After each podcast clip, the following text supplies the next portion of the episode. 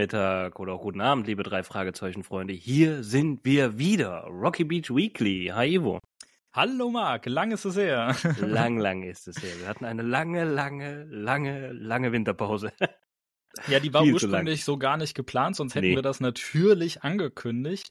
Ähm, es, es kam eins zum anderen, es hat sich so ergeben. Äh, ich denke mal, ihr kennt das auch. Der Dezember ist dann doch immer sehr schnell sehr voll. Und deswegen haben wir uns dann doch kurzfristig dazu entschieden, mal eine Pause einzulegen. Haben wir bisher noch nie in der Form gemacht.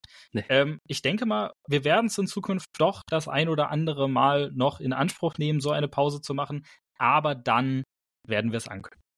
Richtig. Diesmal äh, denken wir dran. Nein, also wie du schon sagst, es war ja kaum möglich. Also es gab ja echt äh, das ein oder andere Schlag auf Schlag ging es so, dass wir gar keine Zeit mehr hatten, irgendwie irgendwas vorzubereiten, geschweige uns an den Rechner zu setzen, irgendwas aufzunehmen. Von daher aber, damit ihr nochmal reinkommt in den Modus von uns, äh, nochmal den Ablauf, wie wir unsere Folgen so gestalten. Und zwar fangen wir an mit dem Bob-Modus, allgemeine Infos zur Folge. Dann kommt der Story-Mode, äh, die, also die Story-Zusammenfassung. Dann Plan der Schurken, dann die Auffälligkeiten, Fehler und Plotholes, dann der persönliche Bezug und Lieblingsstelle und dann sind wir am Ende mit unserem Fazit.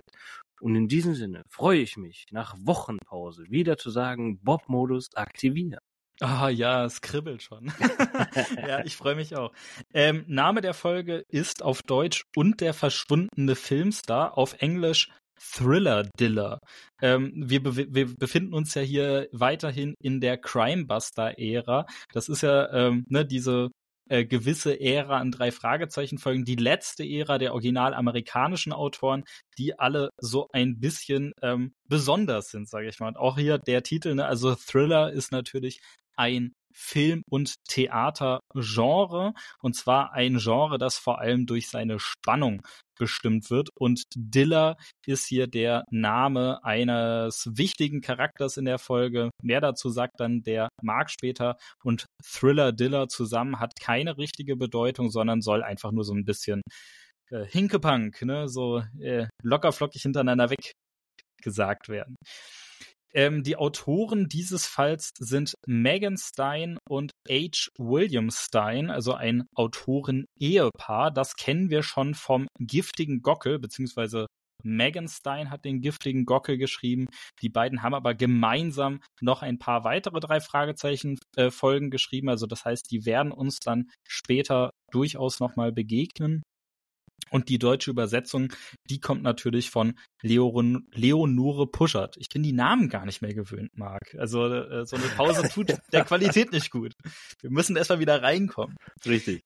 Äh, das Cover kommt von Eiger Rasch und wir sehen einen roten Hintergrund und davor entweder ein Gesicht oder eine Maske. Für mich ist das nicht so eindeutig erkennbar. Ähm, und bei diesem Gesicht oder der Maske sind nur die Augen so richtig erkennbar. Der, eher, der Rest ist eher eine Silhouette und eine blaue Hand wird vor dieses Gesicht oder diese Maske gehalten. Ich finde, dadurch entsteht so eine ja, doch, äh, Thriller-artige Stimmung, muss ich ganz ehrlich sagen. Also ich finde, äh, das, das hätte auch ein, ein echtes Filmplakat sein können. Und dann äh, wäre der Film mit Sicherheit ab 16 oder höher gewesen. Das Erscheinungsjahr der, des original amerikanischen Buches ist 1989. Die deutsche Übersetzung kam dann 1991 raus und unsere Hörspielfolge dann ein paar Monate später auch 1991. Die Dauer unserer Hörspielfolge sind 57 Minuten und 15 Sekunden und damit ist die Folge dann doch verhältnismäßig lang für die Ära, in der wir uns gerade bewegen und an bekannten Figuren, die wir kennen und lieben, haben wir unsere drei Fragezeichen. Und zwar namentlich Justus Jonas, Peter Shaw und Bob Andrews. Und außerdem taucht auch Mr. Andrews, also Bobs Vater, nochmal kurz auf. Mehr bekannte Figuren haben wir hier tatsächlich nicht. Und ja, ich habe direkt eine Frage. Haben wir nicht noch Mr. Shaw oder hast du den aus diesem gewissen Grund, den wir hm. beide jetzt schon kennen, unsere Zuhörer gleich noch hören, nicht genannt? Genau, also ähm, der gewisse Grund ist, er hat keine Sprechrolle. Als Figur taucht er auf oder es ist öfters ja. mal die Rede von ihm. Deswegen habe ich ihn jetzt hier mal nicht mit aufgenommen, aber du hast vollkommen recht. Eigentlich ist er sogar wichtig für die Story. Ich hätte ihn aufführen sollen, nur mit dem Vermerk keine hm. Sprechrolle. Okay, ich glaub, also dann bin ich, glaube ich, komplett falsch. Hat er nicht Sprechrolle, äh, Sprechrolle am Telefon? Ist es nicht Mr. Shaw, der anruft? Ah, Ja, du hast recht. Das hatte ich jetzt gerade nicht im Kopf. Okay. Ich habe es später bei den Auffälligkeiten mit aufgenommen. Genau, Deswegen, ich, ähm, ja. wir werden noch mal drauf zu sprechen kommen. Okay. Stimmt. Und ich weiß auch ehrlich gesagt, ich das habe ich nicht recherchiert, welcher Sprecher ihn dann bei dieser Telefonszene äh, verkörpert. Gut, die war ja auch. Äh, Ja. Sagen wir gleich. Wir, wir kommen noch mal drauf zu Genau. sprechen. Genau. Aber äh, danke für die Ergänzung und dann würde ich sagen, darfst du auch direkt übernehmen. Wir deaktivieren den Bob-Modus und aktivieren den Story-Mode. Marc. Thank you. Ja, let's go. Peter soll eine Requisite an ein Filmset bringen. Und das ist äh, nochmal in die Köpfe zu rufen. Sein Vater ist äh, Spezialeffekt. Wie sagt man denn zu diesem Job? Künstler? Künstler. Also, auf jeden Fall macht Mhm. er diese Spezialeffekte, baut die und sowas für Filme. Und äh, sein Vater hat eine Requisite für einen Film äh, erstellt und Peter soll sie dahin bringen als Gefallen. Und es handelt sich äh, bei dem Film um die Fortsetzung äh, von dem Horrorfilm Atemberaubend, Teil 2. Der Regisseur, das ist immer ein schwieriges Wort für mich, ist John Travis und der telefoniert am Set ziemlich hektisch, da der Star des Films, Achtung, Dilla Rook, nicht auftaucht. Da haben wir diesen Namen, Dilla. Also ist der Star des Films und John hat die Idee, Mitarbeiter zu Dillas Haus zu schicken, um ihn dort halt ähm, ja zu holen, quasi aus dem, aus dem Haus zu ziehen, an den Haaren, ans Filmset zu bringen, weil Zeit ist Geld auch im Filmbusiness. Da Peter sich aber in der Gegend halt auskennt, fährt er mit diesen zwei Angestellten, sage ich jetzt mal, dorthin. Und dort angekommen, öffnet niemand die Tür. Und wie es halt so in Amerika üblich ist, man kann ja irgendwie einfach überall reingehen. Und sie gehen auch kurzerhand rein und sehen dort, dass alles verwüstet ist, bis auf das Bett. Das Bett ist so schön aufgeräumt, als hätte niemand drin geschlafen. Und was direkt ob alle Beteiligten, also Peter, ich habe die Namen leider Gottes von den beiden, die sind aber unwichtig, die tauchen nie wieder auf. Oder? Äh, noch auf? Kevin und Margu. Ah ja, genau, Kevin, richtig. Das hätte ich mir merken können. Na gut. ähm, sind sich ziemlich sicher, dass irgendwas passiert ist äh, und Dilla halt äh, verschwunden ist. Und zurück am Filmset lernt Peter Marty, Marty Morningbaum langsam kennen. Er ist der Produzent des Films, also quasi der Geldgeber. Und Peter erzählt ihm äh, von dem Vorfall im Haus von Dilla und Peter bietet ihm auch noch die Hilfe der drei Fragezeichen an, indem er halt die Visitenkarte übergibt und sagt, wir können helfen und gucken, ob wir Dilla finden. Marty lehnt das aber ab. Marty bittet aber um äh, Stillschweigen, also Peter um Stillschweigen und gleichzeitig erlaubt er ihm aber auch, am, sich am Filmset umzuschauen. Und dabei kommt ihm ein Mann namens Marble Eckburn Smith entgegen, oder auf ihn zu vielmehr. Und er ist etwas mh, spirituell angehaucht, kann man das so sagen? Darf man das heute noch so sagen? Ja, ne? Also er spricht Peter an, indem er halt äh, spürt, dass Peter am Set äh, was sucht und äh, so Sätze wie, ah, du bist auf der Suche nach jemanden und halte dich aber da raus und der hat auch irgendwas mit Kristallen zu tun. naja, der gibt auf jeden Fall Peter einen Kristall und ich weiß gar nicht mehr, die, der Kristall soll ihm irgendwie die, die Schwingungen verleihen, indem er halt seinen Weg findet. So ungefähr. Also sehr, sehr spirituell angehaucht. Daraufhin verschwindet der Mann aber auch wieder. Also das ist so eine kurze Szene mit dem Herrn. Und am nächsten Tag fährt Peter in die Filmstudios, nicht ans Set, sondern erstmal in die Studios, um noch äh, mehr Requisiten tatsächlich abzugeben. Und beim Verlassen trifft er auf äh, John, also John Travis. Und ähm, der nimmt sofort Peter mit zu Marty. Marty erhält in dem Moment, wo sie quasi das Büro betreten, einen Brief. Und der Brief ist ein ja, äh, Brief von den Entführern Dillers. Dillers, ja, Dillers, das sagt man. Äh, und diese fordern eine hohe Summe Lösegeld. Also es handelt sich hier, das kommt nochmal relativ zum Schluss, erstmal weiß man gar nicht, wie viel es ist, aber es soll eine Million sein. Und wenn sie das Geld halt nicht bekommen, bringen sie Diller auch um. Also sie drohen auch direkt mit Tod und Mord. Im Brief ist auch noch ein Foto dabei, also so ein Polaroid, was ähm, Diller zeigt, wie er gefesselt auf einem Stuhl sitzt. Also die meinen es tatsächlich ernst. Und Marty möchte aber nicht, dass die Jungs ermitteln, da die Entführer auch in ihrem Brief klar sagen, keine Polizei oder halt äh, Detektive oder irgendwelche anderen Personen zumindest damit involvieren. Es geht nur dort um Marty und Diller, dass Marty den Diller da wieder freikauft. In der Zentrale trifft Peter auf Justus und Bob. Die zwei sind halt da vor Ort und bauen gerade eine Überwachungskamera-Set auf, nenne ich es jetzt mal. Also sie sprechen dort von einem Monitor, den sie gerade einrichten und außen haben sie eine Kamera angebracht.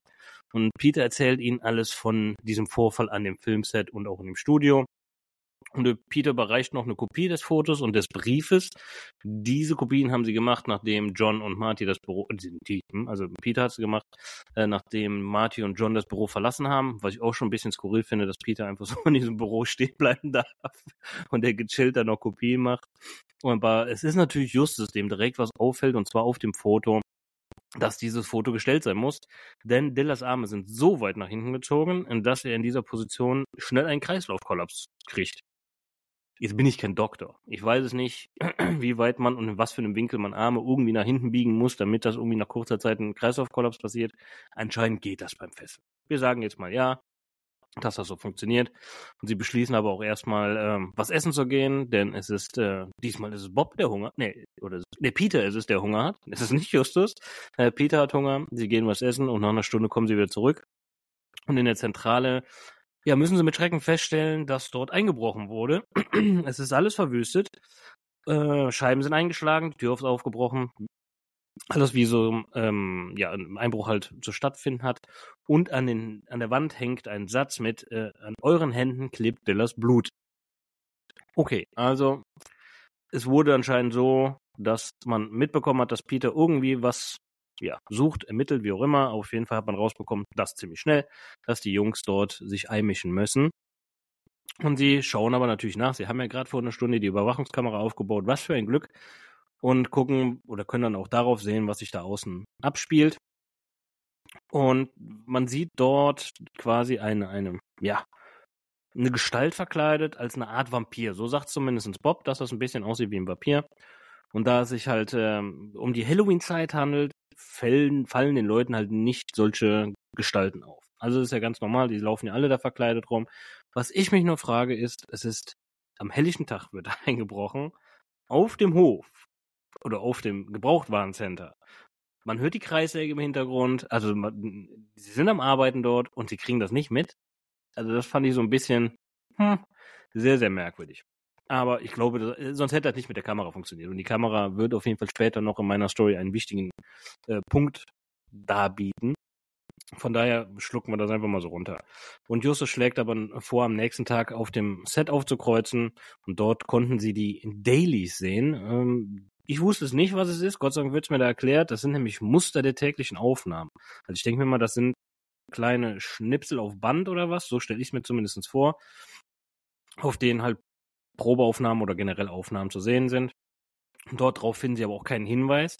Also fahren sie halt wieder zurück und Justus hält nichts von diesem Film. Bob fragt ihn halt und sagt, was hältst du denn davon? War das nicht beeindruckend so ungefähr auf diesem Filmset? Und Justus sagt aber direkt, boah, der ist alles ziemlich billig. Und das passiert halt, wenn ein durchgeknallter Regisseur, so sagt das tatsächlich, zu viel Geld erhält für den Erfolg des ersten Filmes. Also man geht ja davon aus, der erste Teil war halt ein Oberkracher, das wird ja auch mehrfach erwähnt tatsächlich, hat Millionen eingespielt. Darum kriegst du natürlich für den zweiten Part mehr Geld von den Produzenten. Und das nimmt der Regisseur ein bisschen zu voll und haut da halt raus. Und das ist schon ein bisschen so für Justus Bonnet sehr, sehr, wirkt alles sehr, sehr billig. Jetzt ist es aber wieder Bob, der Hunger hat und der lädt die Jungs tatsächlich zu sich nach Hause ein, um etwas zu essen. Und bei Bob angekommen heften sie den Brief und das Foto, also quasi den Führerbrief und das Foto von, von Dilla an den Kühlschrank. Ich weiß jetzt gar nicht, also das mache ich demnächst bei dir auch, Ivo. Wenn ich bei dir reinkomme, hefte ich auch mal so einen Kühlschrank. Ja, vor allem Entführungsbriefe. Ja. Darum bitte ich. Ich finde es ein bisschen strange, aber gut, auch das können wir verzeihen. Ähm, Bobs Vater stößt dazu und dem fällt natürlich direkt den äh, Brief am Kühlschrank auf und die ausgeschnittenen Buchstaben, die ihm äh, da auffallen. Und zwar stammen die aus einer Zeitschrift, die benutzen, nur die benutzen die quasi diese Schriftart. Und diese Zeitschrift habe ich auch, ich weiß den Namen nicht mehr. Es geht auf jeden Fall um die Filmbranche. Also das machen, die, diese Zeitschriften kaufen nur Leute, die auch am Film arbeiten quasi. Das ist natürlich eine Info, die die Jungs brauchen und auch äh, äh, sehr zu schätzen wissen, denn das bringt sie natürlich auf die Spur. Also die Entführer müssen definitiv was mit dem Film zu tun haben, wenn nicht sogar in den eigenen Reihen dieser Filmcrew müssen die halt wahrscheinlich sein. Am nächsten Tag fahren sie aber wieder zum Filmset und treffen dort auf Marty. Marty schnauzt die Jungs auch direkt mal zusammen ordentlich, äh, dass sie sich halt raushalten sollten. Und ähm, dann ändert er aber auch wieder schlagartig seine Meinung und sagt den Jungs, dass er den Verdacht hat, dass Marble, ne, also unser Hellseher nenne ich ihn jetzt mal, ähm, der Entführer sein könnte. Und sie bekommen auch noch die Privatadresse tatsächlich von Marble, von Marty zugesteckt. Und sie treffen dort an der Privatadresse von Marble ihm im Garten am Pool. Und dort sitzt er am Beckenrand. Peter sagt auch noch, mir kommt dieser Mann irgendwie von früher bekannt vor. Und Marble kann die Jungs aber erstmal nicht hören, da er hat, er hat sich Kristalle in die Ohren gesteckt. Das ist, also, da merken wir mal, der hat, der hat nicht mehr alle das in dem Schrank. Also er ist schon ein bisschen durch. Ähm, er nimmt die Kristalle raus und schaut irgendwie auf die Uhr und sagt, oh, es ist schon so spät, es ist Zeit für meine Schwimmstunde. Springt dann das Wasser und schnell fällt den Jungs auf, verdammt, der Typ kann aber auch gar nicht schwimmen. Also das ist dann auch noch so ein Punkt, wo ich mir denke? Peter, aber natürlich unser sportlichster von allen, springt halt rein, holt ihn aus dem Pool raus. Nachdem Marvel halt wieder zu Bewusstsein kommt, sagt er, dass er gestern noch schwimmen konnte. auch das alles ein bisschen strange. Naja, ähm, aber Justus spricht ihn halt ziemlich unverblümt, muss ich sagen. Das ist ja auch nicht so typisch Justus direkt an, dass der Verdacht halt nahe liegt, dass er Diller entführt hat. Marble wiederum sagt aber, dass nur Diller sagen kann, wo Diller ist. Hm. Diller ist wohl sein Schüler, so betitelt er ihn, und sie können irgendwie, das habe ich auch nicht, das ist nicht so meine Welt, irgendwie mit den Kristallen und Träumen kommunizieren. Keine Ahnung. Also geht alles um diese Kristallen. Marvel will halt die Kristalle von Diller, damit er diese quasi, ich nenne es jetzt mal wie eine Festplatte, auslesen kann, denn die Kristalle würden ihm wohl verraten, wo Diller ist. Äh, ähm, ja, daraufhin am nächsten Morgen ruft Peters äh, Vater in der Zentrale tatsächlich an. So habe ich jetzt auch, dann sind wir zu dem Punkt zumindest.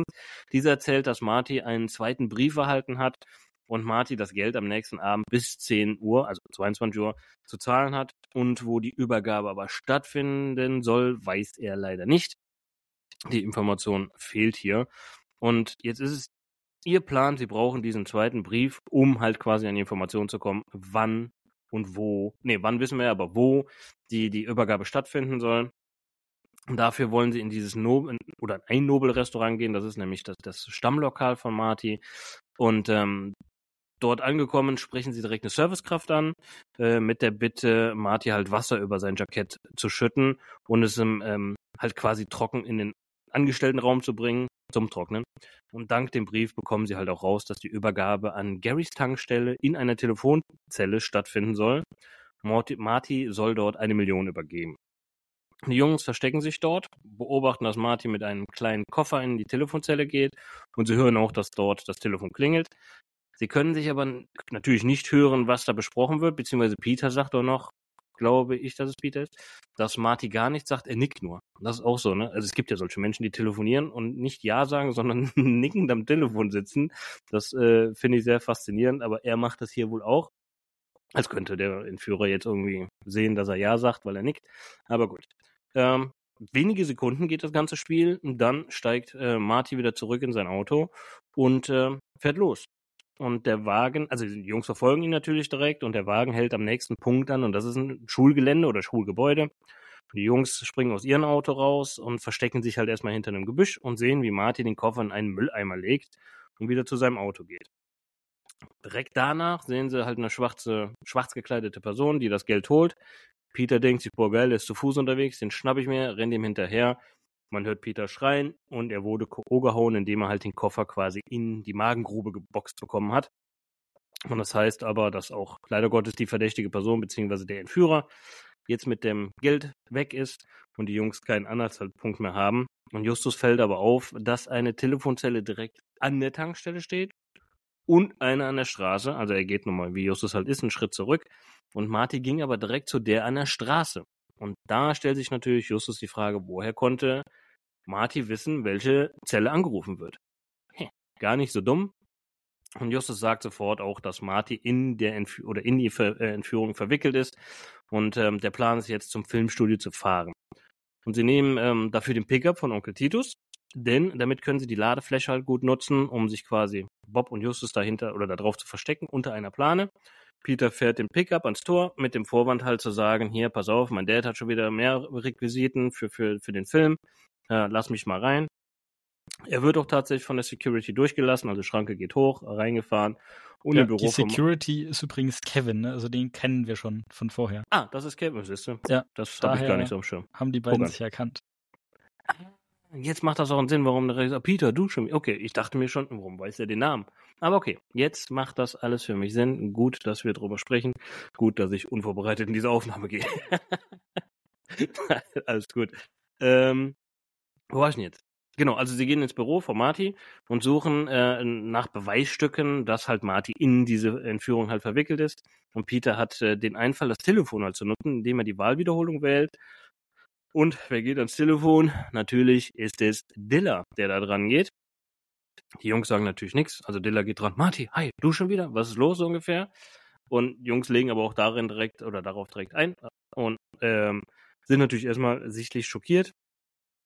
Ähm, und darauf ist natürlich klar, die Entführung ist vorgetäuscht. Der Hellseher ist halt damit auch aus dem Schneider. Also das ist direkt für die klar. Also ich nenne ihn Hellseher, es ist äh, Marble. Ähm, aber warum möchte halt Marty tatsächlich zusammen mit dem Star den Film sabotieren? Und Justus hat bei dieser Aktion halt, also es kommt jemand rein. Es ist wieder Kevin wahrscheinlich, der da reinkommt. Ne? Also wir sagen ja Security, glaube ich, sagen sie auch sogar. Ähm, da reinmarschiert, hauen sie ab und können auch flüchten. Und Justus hat aber dabei ein, ein, ein Schreiben einer Versicherung mitgehen lassen. Und darin ist vermerkt, dass Marty 20 Millionen bekommt, wenn Diller aus welchen Gründen auch immer den Film nicht als Schauspieler beenden kann, beziehungsweise halt dieser Film gar nicht erst irgendwie in die Kinos kommt. Es geht jetzt nicht speziell um Diller, aber es ist zumindest mit einem Punkt, wenn der Schauspieler den Film nicht zu Ende führen kann, dann kriegt er von der Versicherung 20 Millionen. Justus klärt aber auch nochmal auf, was mir auch nicht geläufig war, vielleicht ist es aber auch nur für die Story, vielleicht weißt du da auch mehr, dass das üblich ist. Also, dass Filmproduzenten, Regisseure sich versicherungsbedingt absichern, wenn dieser Film nicht zu Ende produziert wird. Ist dem so? Ja, tatsächlich. Also ich habe dazu okay. auch eine kleine Recherche äh, ja, begangen und äh, oute mich an der Stelle mal auch als kleiner Cineast. Also äh, Filme und auch die Entstehung von Filmen ist wirklich ein Thema, das mich interessiert. Deswegen mit vielen äh, damit verbundenen Sachen habe ich mich mal äh, auseinandergesetzt und so auch hiermit. Ähm, ja, ist tatsächlich so. Also es ist üblich, dass äh, größere Filmproduktionen von den Produzenten abgesichert werden. Das ist auch einer der Hauptgründe, warum es ähm, bei großen Produktionen meistens mehrere Produzenten gibt, weil die einzelnen Versicherungen nur einen maximalen Geldbetrag versichern. Also das mhm. heißt, der, die werden nicht die kompletten Kosten übernehmen, wenn da irgendwelche Unfälle, was auch immer passieren, sondern halt nur bis zu einem Maximalbetrag, so wie man das vielleicht auch von einer privaten Haftpflichtversicherung kennt. Die haben ja auch nur einen Höchstbetrag, den sie übernehmen. Ähm, und äh, ja, durchaus üblich. Und wenn man da mehrere Produzenten hat, dann kann halt jeder einzeln so eine Versicherung abschließen, wenn, wenn das gewollt ist. Und dadurch äh, ist dann natürlich das Risiko, das der Produzent trägt, wenn ein Film komplett äh, in die Hose geht während der Produktion. Ne? Wir reden hier nicht vom Endergebnis, sondern während der Produktion. Wenn da irgendwas dazwischen kommt, äh, ist das Risiko für den Produzenten nicht ganz so groß. Also okay, ja. Krass. Gut zu wissen. Ähm, ja, die Jungs wollen halt am nächsten Tag Marty direkt zur Rede stellen. Der empfängt die Jungs auch tatsächlich sehr, sehr gut gelaunt mit einem Glas Sekt in der Hand und er feiert die Freilassung von Diller. Das überrascht natürlich auch die Jungs und wollen halt erstmal wissen, ob sie den Film jetzt zu Ende drehen. Marty sagt aber direkt, das geht nicht mehr, da sie keine Zeit mehr haben, um die Fertigstellung überhaupt sicherzustellen.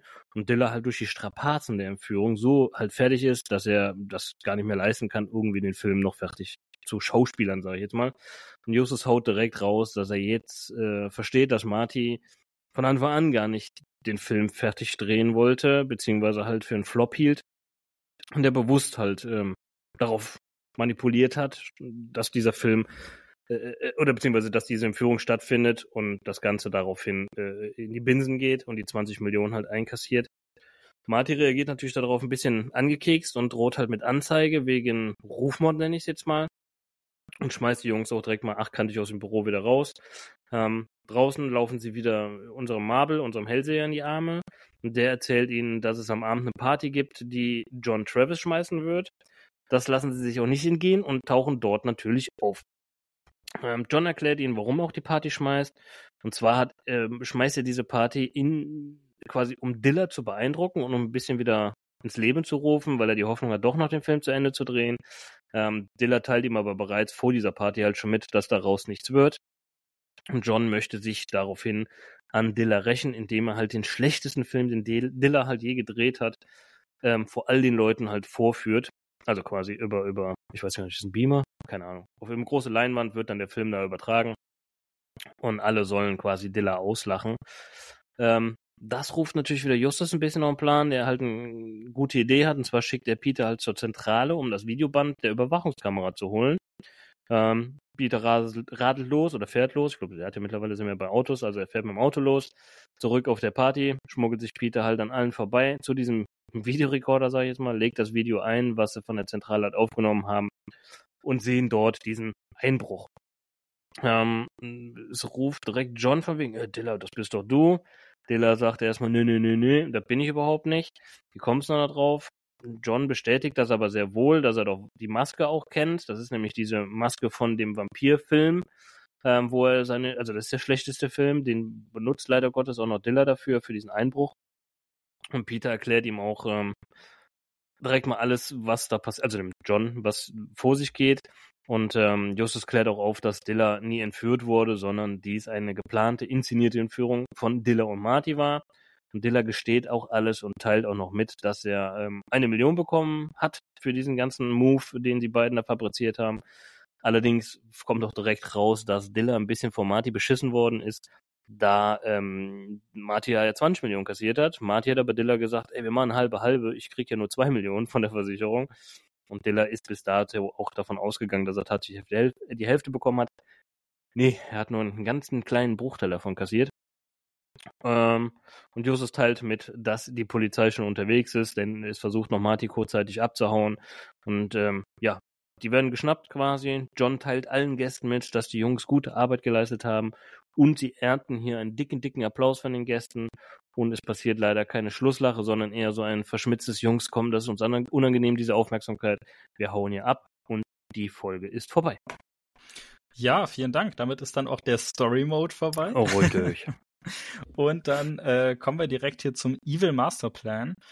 Ähm, also unsere Bösewichte in der Folge sind relativ offensichtlich. Das ist einmal Martin Morgan, Martin Morningbaum, der Produzent des Films, und Dilla Rourke, der Hauptdarsteller. Und äh, die beiden ähm, ja, haben sich die, die, diese Dailies äh, angeschaut oder halt auch die, die Erstfassung des bisher geschnittenen, gefilmten Materials von diesem Film, also atemberaubend, atemlos 2, wie heißt der? Atem atemberaubend, atemlos war hier, äh, wie heißt sie denn die gute? Helene Fischer. Ja, atemberaubend, ne? Atemberaubend 2, ja. Danke. Genau. Und ähm, die beiden merken halt wirklich, ne, also hier John Travis, der Regisseur, der hat sich hier maximal übernommen und kann eigentlich gar nicht äh, liefern. Also es ist äh, unfassbare Grütze, die hier wohl bisher äh, verbrochen würde. Und daraufhin möchte Morningbaum das Geld, das er als Produzent zur Verfügung gestellt hat, retten und stellt, äh, ja, also äh, schlägt Diller vor, hey, pass auf, wie wär's denn, wenn du mal deine eigene ähm, Entführung vortäuscht, wenn der Film rauskommen würde, wäre deine Schauspielkarriere eh ruiniert und Diller sagt, yo, da bin ich dabei, gerade wenn Morningbaum noch mit ihm ne, in Anführungszeichen Hälfte Hälfte macht und die beiden äh, auch noch Geld dafür bekommen, dann ist er auf jeden Fall mit dabei.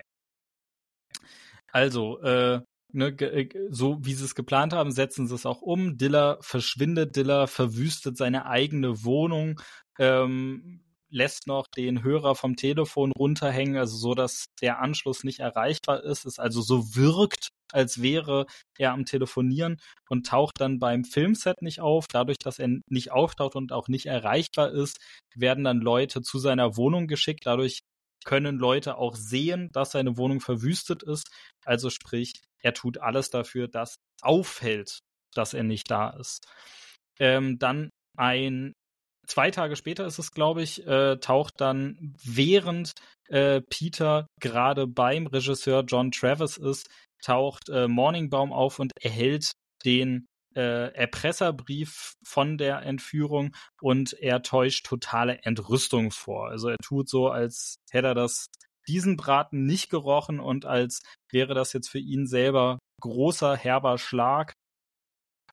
Jedoch äh, äh, Peter bietet sich daraufhin ja direkt selber als Detektiv an und erklärt auch, hey, wir haben hier voll die Erfahrung, wir haben schon richtig viele Fälle gelöst. Wir helfen dir voll gerne. Wir sind ja auch selber Fans von Dilla Rook und äh, dadurch erkennt Morningbaum, dass die drei Fragezeichen für ihn tatsächlich eine Gefahr wären und er lehnt diese Hilfe entschieden ab. Er erzählt dann auch äh, Diller von den drei Fragezeichen. Diller ähm, zieht sein uraltes Kostüm von diesem nie veröffentlichten schlechten Vampirfilm an. Ähm, und ihm kommt natürlich zu, zu Hilfe, dass genau an dem Tag gerade Halloween ist. Und so kann er in dieser Verkleidung Peter bis zur Zentrale der drei Fragezeichen verfolgen. Und sobald die Jungs dann später was essen gehen, nutzt er die Zeit, bricht in die Zentrale ein und verwüstet sie und kritzelt auch eine Warnung an die Wand. Also er möchte die drei Fragezeichen einschüchtern, sodass die sich dann aus der Entführung raushalten und somit äh, ja dem Plan von Morningbaum Baum und ihm nichts in die Quere kommen kann. Äh, ja, Morningbaum tut weiter so, als wäre es hier eine ganz schreckliche Entführung. Später kommt dann noch der zweite Erpresserbrief, in dem dann eine Lösegeldforderung äh, vorliegt und auch der ähm, Übergabeort ähm, drinsteht. Äh, er fährt dann, wie auch in dem Brief gefordert, zu dieser Telefonzelle äh, bei der Tankstelle und äh, dort scheint, also dort wartet aber derjenige, der halt für die ähm, Übergabe halt das Geld entgegennehmen möchte. Und wir wissen ja hinterher, es ist Diller, der nimmt das Lösegeld an sich. Äh, er ist wieder maskiert und er äh, rennt weg. Peter verfolgt ihn, daraufhin haut er ihm den Koffer mit dem Geld einmal schön in den Magen also es ist in Anführungszeichen eine Art Notwehr, die er hier begeht. Also Diller ist nicht wirklich gewalttätig, aber er sorgt schon dafür, dass Peter ihn nicht weiter verfolgen kann. So, ähm, als dann später äh, die drei Fragezeichen Morningbaum konfrontieren und ihm auch sagen, hey, wir wissen, dass das keine echte Entführung war und dass du hier mit dahinter steckst, ähm, wird der aber ganz schön direkt und ähm, sagt auch direkt, ey Leute, wenn ihr sowas von euch gebt, dann äh, müsst ihr dafür aber auch Beweise haben. Ähm, wenn ihr damit an die Öffentlichkeit geht, dann wird es eine Verleugnungsklage von mir geben. Also das heißt, äh, obwohl ihm klar ist, hey, die sind mir auf die Schliche gekommen, gibt er nicht klein bei, sondern er sagt, ey, nur mit Beweisen kommen wir hier weiter. Ansonsten ziehe ich die Nummer weiter durch. Und dann gibt's am Ende noch die große Finalszene, in der dann halt die Jungs mit Hilfe dieses Videobands, in dem Diller in die Zentrale einbricht, Diller dazu bringen können, ein Geständnis abzulegen und dann, äh, wenn Diller eh schon dabei ist, alles zu erzählen, äh, räumt Morningbaum auch ein, dass er selber ja auch beteiligt ist. Gerade Diller ist äh, sehr darum bemüht, die Geschichte klein zu spielen, also zu sagen, hey, war doch alles gar nicht so wild. Ich habe doch nur meine eigene Wohnung äh, verwüstet. Ich habe ja quasi nur geschauspielert. Den Schaden, der bei euch drei Fragezeichen in der Zentrale entstanden ist, für den komme ich auf und damit denkt er, hat sich die Geschichte. Allerdings, dass hier die Summe, die von der äh, Versicherung quasi äh, betrogen wird, viel größer ist, das Zehnfache von dem, was Diller eigentlich denkt. Ähm, das ist dann ein Fakt, der ihn auch nochmal ganz schön zum Wanken bringt und am Ende kann alles aufgeklärt werden. So, und das wäre es dann auch zum Evil Masterplan. Also wir sehen wirklich, äh, Masterplan ist das Ganze nicht. Äh, ich stelle mir auch wirklich die Frage, ne, also stell mir vor, ähm, die Jungs wären dem jetzt nicht auf die Schliche gekommen. Bei so einer Entführung, also gerade von einem Star, ist ja auch auf jeden Fall spätestens danach die Polizei involviert. Und wenn die jetzt Diller fragen, wie sahen die Entführer aus? Hast du irgendwas mitbekommen? Ne? Ja. Wurdest du gefesselt? Ach, sowas. Dein Körper weist ja gar keine Fesselspuren auf. Hm, wie kommt das nur? Also mhm. ich glaube, auch ohne die drei Fragezeichen, also mit den drei Fragezeichen ging die Aufklärung schneller. Aber ich glaube, auch ohne die drei Fragezeichen hätte man die Lüge nicht wirklich lange aufrechterhalten können. Richtig. Und äh, übrigens solche großen Versicherungsunternehmen, die auch für solche große Summen ähm, Sachen oder in dem Fall hier äh, Filmproduktionen absichern, die hm. haben eigene Detektive. Die, Ach, äh, okay. Ja, also da, da, da findet es auch regelmäßig statt, gerade wenn es um so große Summen geht, dass dann auch wirklich von der Versicherung ein Prüfer oder auch ein Detektiv ähm, beauftragt wird, mhm und der mal gucken soll, ob der irgendwas findet, was ihm fishy vorkommt oder ob das hier ein echter Entführungsfall ist und dadurch diese ähm, versicherte Auszahlsumme dann auch berechtigt ist quasi. Das Aha. gleiche gilt übrigens auch für jeden einzelnen versicherten Fall von Brandstiftung. Werden, das, da ermittelt nicht nur die Polizei, sondern auch immer noch mal eigene Leute von den Versicherungen. Das ist in den USA sogar noch mal deutlich üblicher als hier in Europa. Ähm, in den USA kann man sich eigentlich sicher sein, sobald eine etwas größere Summe von einer Versicherung ausgezahlt werden soll, wird mindestens eine Person von der Versicherung das nochmal selber prüfen. Krass. Okay. So, dann jetzt aber Auffälligkeiten, Fehler und Plotholes. Äh, ja, erste Auffälligkeit, der ganze Fall spielt rund um Halloween, also sprich äh, Ende Oktober, Anfang November. Ähm, und dann äh, nächster Punkt. Ähm, der Regisseur John Travis schickt seine Mitarbeiter, nämlich Kevin und Margot, äh, zu Diller. Die sollen mal in seine Strandvilla fahren und äh, gucken, was da los ist, warum er so ewig am Telefon hängt und nicht auftaucht. Und äh, Kevin sagt noch, äh, er kennt sich da gar nicht aus und Peter direkt, aber ich, ich fahr mit. Das ist eine Sache, die würde so heutzutage nie mehr passieren. Äh, Kevin kann einmal kurz sein Smartphone aus der Hosentasche holen, das Navi anmachen und dann hat sich die Sache. Dafür braucht er keinen nervigen Teenager, der mitfährt. Und äh, außerdem aus Peters Sicht einfach mal so hier bei jemand Fremdes, ne, hey, ich spring bei dir mit ins Auto und wir fahren dahin, auch ein bisschen komisch.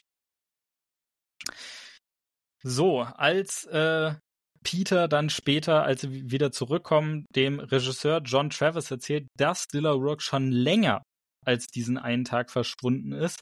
Da äh, ist aus meiner Sicht eine Lo Logiklücke zu finden. Und zwar leitet äh, Peter das ja davon ab, dass das Bett komplett unberührt war, also dass das nicht verwüstet war.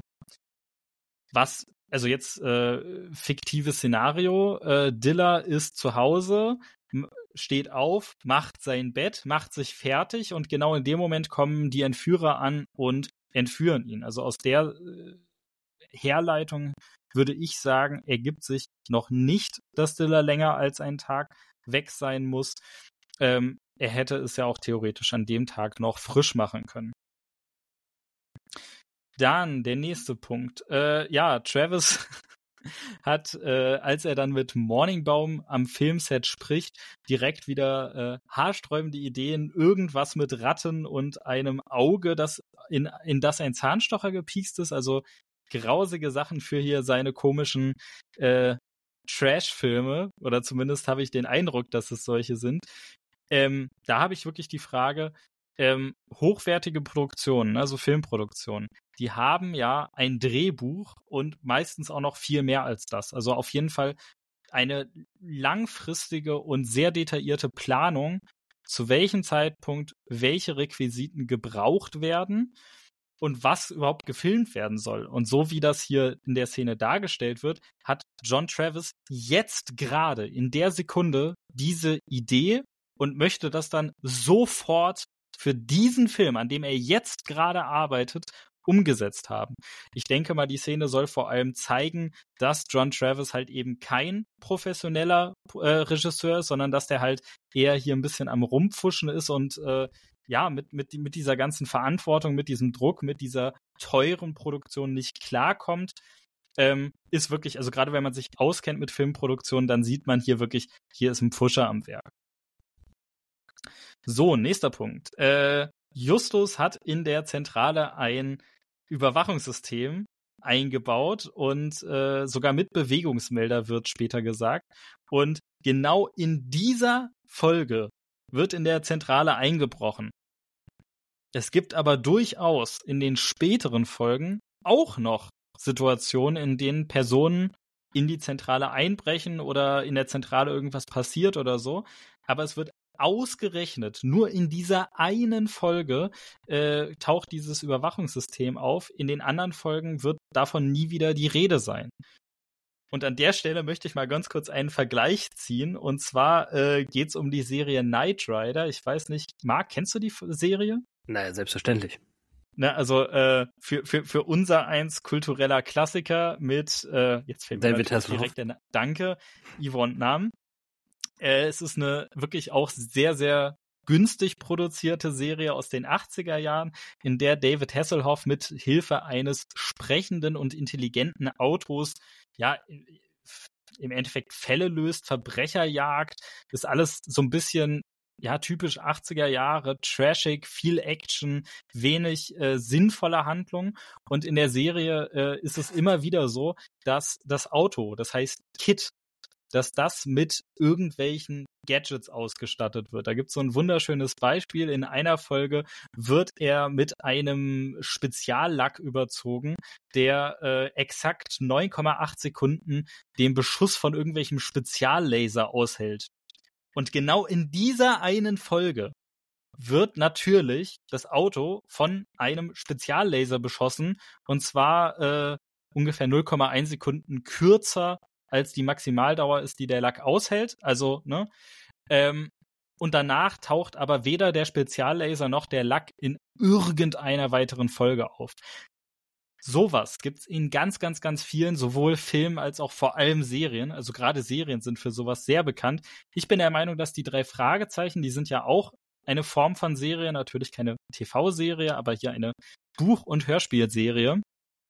Und in den drei Fragezeichen begegnen mir solche äh, Patzer relativ selten, aber hier ist einer. Und zwar wirklich ein Filmreifer.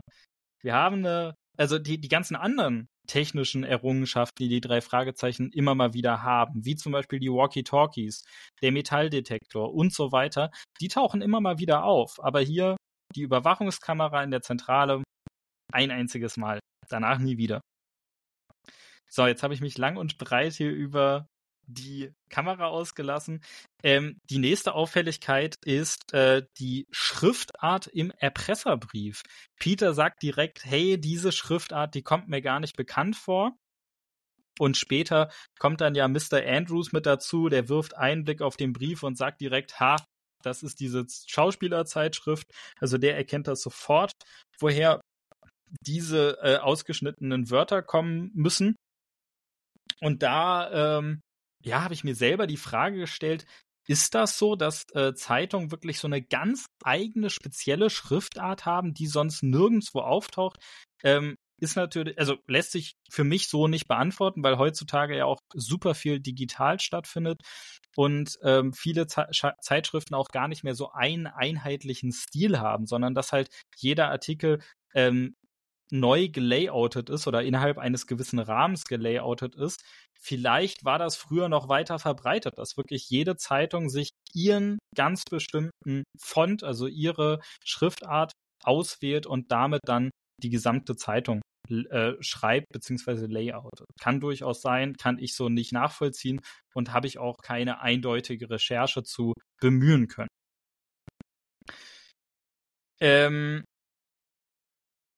ja, äh, übrigens gleiche Szene, nämlich äh, die drei Fragezeichen sind bei den Andrewsons zum Essen und Mr. Andrews äh, kommt rein und fragt, was ist denn das hier im Kühlschrank? Wir wissen aber genau, der Erpresserbrief hängt am Kühlschrank. Der wird nämlich äh, an die Kühlschranktür geheftet, nicht im Kühlschrank. Ähm, ja, außerdem, wir bleiben noch bei der Szene, Mr. Andrews macht auch direkt eine Bemerkung auf Kosten von Justus Gewicht. Der sagt, ne, ich, ich kenne hier die, die, die Schriftarten, mit denen kenne ich mich so gut aus, wie Justus Jonas sich mit Kalorienzahlen von Lebensmitteln auskennt. Was soll denn das? also ist ja eine ganz andere Sache, wenn äh, Justus Freunde mal hier und da einen Spruch machen, aber wenn dann auch noch die Elternteile von den Freunden Sprüche machen, finde ich schwierig. Grenzt an Bodyshaming. Ist noch kein TKKG-Niveau, weil da ist Bodyshaming eine ganz andere Nummer, aber es fällt auf jeden Fall auf. Ja, dann habe ich hier noch eine relativ große Frage, die wahrscheinlich sich jeder stellen wird, der hier äh, die Folge hört. Und zwar, warum zur Hölle springt Marble Eggburn Smith ins Wasser und tut dann so, als ob er nicht schwimmen könnte. Wir erfahren im Verlauf der Folge, der war früher Schwimm-Champion, also äh, hat bei Wettkämpfen äh, geschwommen und sogar gewonnen teilweise. Ähm, warum macht er das? Generell, was ist das für eine Figur? Hat er was zu verbergen? Versucht er hier irgendwie was zu überspielen? Äh, es wirkt in dieser Szene wahnsinnig shady. Also es wirkt wirklich so, hey, ich versuche gerade alles, wirklich alles, um der Befragung durch diese Detektive zu entgehen. Ähm, aber äh, bis zum Ende ist ja überhaupt nicht klar, ob der überhaupt bei diesem Fall mitgewirkt äh, hat. Also ähm, Morningbaum versucht ja sogar den Verdacht auf Eggman Smith zu lenken. Also anscheinend sind sie entweder gar keine Komplizen oder Morningbaum wirft hier seinen Komplizen unter die Räder. Wissen wir alles nicht. Aber auf jeden Fall finde ich diese, ähm, das, was Eggman Smith hier an der Stelle abzieht, wirklich unfassbar fragwürdig und nicht nachvollziehbar. Alright, später sind die drei Fragezeichen im Büro vom Morningbaum und äh, Peter ist es, glaube ich, der auf die Idee kommt, hey, ich gehe mal hier ans Telefon und drücke auf die Wahlwiederholungstaste und es meldet sich sofort Dilla Rourke und er fragt nach, Marty, bist du das? Und ähm, daraufhin äh, sagen dann ja auch später die drei Fragezeichen oder vor allem Justus sagt, ähm, Dilla hat ausschließlich äh, mit einem Anruf von Morningbaum gerechnet. Und da war für mich so, hä, warum denn? Der hat einfach aufs Display geschaut. Aber nee, hat er nicht, weil das gab's gar nicht. der wurde ja hier nicht auf seinem Handy angerufen, sondern der wurde ja hier auf einem Festnetztelefon angerufen, weil damals gab's noch keine Handys. Und Festnetztelefone hatten damals noch gar kein Display. Also das heißt, Diller hat das Klingeln eines Telefons ohne Display gehört, hat abgehoben und sofort gesagt, Marty, bist du das? Also das heißt wirklich, ähm, außer Marty hat er mit keinem anderen Anrufer gerechnet. Also das heißt, äh, wenn man sich die Folge damals angehört hat, dann war natürlich vollkommen klar, oh, voll das krasse Indiz, richtig krasser Hinweis, den die drei Fragezeichen hier gefunden haben. Aus heutiger Sicht muss man sich nochmal bewusst machen, wie früher die Technik funktioniert hat. Telefone ohne Display und die waren noch nicht mal tragbar. Was zur Hölle? Lang ist es her. Ähm, dann, nächster Punkt, hat auch wieder mit einem Telefonat zu tun. Und zwar ruft Mr. Shaw, also Peters Vater, ruft in der Zentrale an. Wir als Zuhörer hören das Gespräch aber nicht. Also beziehungsweise äh, wir hören nur von, von äh, Peter die Reaktion und so ein ganz leises Gemurmel. Das lässt sich aber nicht erkennen. Also glaubt mir, ich habe die Anlage so laut gedreht, bis mir die Ohren geblutet haben. Man hat trotzdem kein Wort verstanden. Und ich finde, das Gespräch ist super schräg dargestellt. Äh, Peter sagt weder Hallo noch Tschüss. Ähm, äh, er sagt nur, äh, er, er, bedankt sich irgendwie für einen Hinweis oder so, aber ähm, ja, also ein authentisches Gespräch sieht in meinen Augen anders aus. Vor allem ja auch Peter weiß an der Stelle nicht, dass sein Vater anruft, weil das Telefon hat kein Display. Nun ja, äh, in, in anderen drei Fragezeichen-Folgen werden solche Stellen ja ähm, meistens über den Verstärker ähm, dargestellt, also dass dann eine Art von Lautsprecheinrichtung eingeschaltet wird, sodass die anderen drei Fragezeichen und somit auch wir Zuhörer mithören können, was denn, über was denn da telefoniert wird. Ähm, in solchen Szenen ist es meistens deutlich besser dargestellt als jetzt hier gerade dieses Gespräch. So, und dann noch der letzte, aber gar nicht mal so kleine, äh, auffällige Punkt hier in unserer Liste. Ähm, die drei Fragezeichen sind auf der Party von dem Regisseur Travis. Travis ähm, hat von Dilla die Absage für seinen Film bekommen und um sich an ihm zu rächen, möchte Travis jetzt oder, oder fängt Travis an, diesen uralten, schlechten, nie veröffentlichten Vampirstreifen zu zeigen. So, und das bringt die drei Fragezeichen auf die Idee, hey, die Maske und das Kostüm kennen wir. Peter, fahr doch mal in die Zentrale, hol doch mal das Videoband, fahr wieder zurück und dann schauen wir mal, ob wir hier Dilla nicht damit überführen können. Und das funktioniert ja auch so.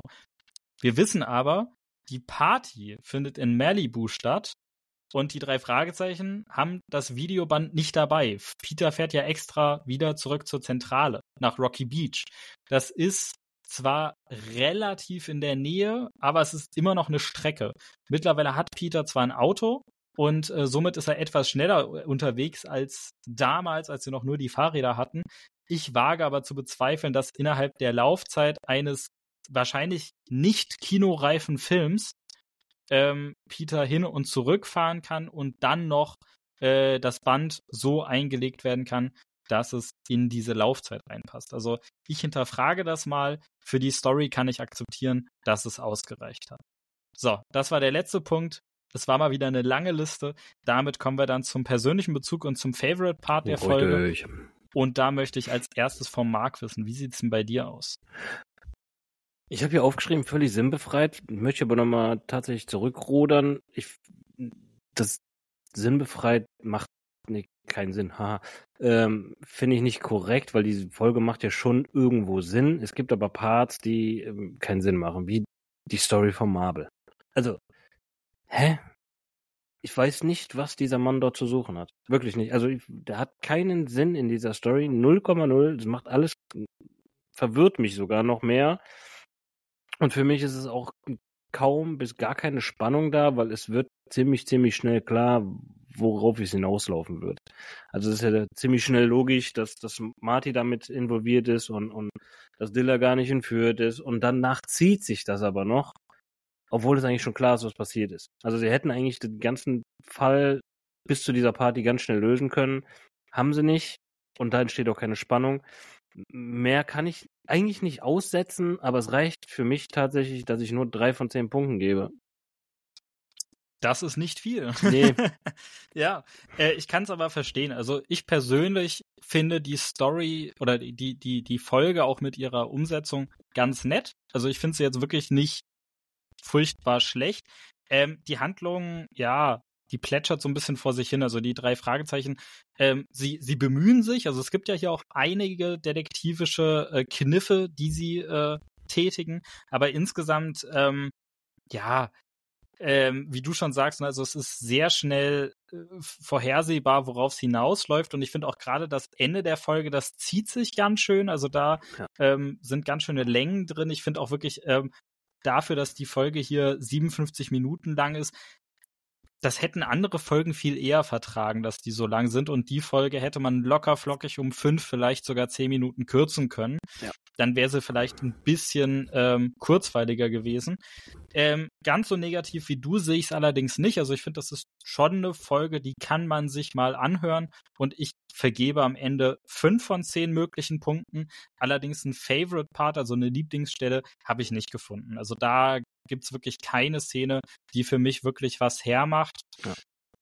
Vielleicht noch äh, ganz nett hervorzuheben, dass Justus hier eine äh, Diät versucht oder einen, einen Versuch unternimmt, äh, ein bisschen auf seine Figur zu achten. Und es, sind, es wird zweimal essen gegangen. Das eine Mal sagt Peter, lass uns was essen gehen. Das andere sagt Bob, lass uns was essen gehen. Damit werden so ein bisschen diese typischen Rollenbilder und Klischees gebrochen, weil es in den meisten Folgen ja von Justus ausgeht.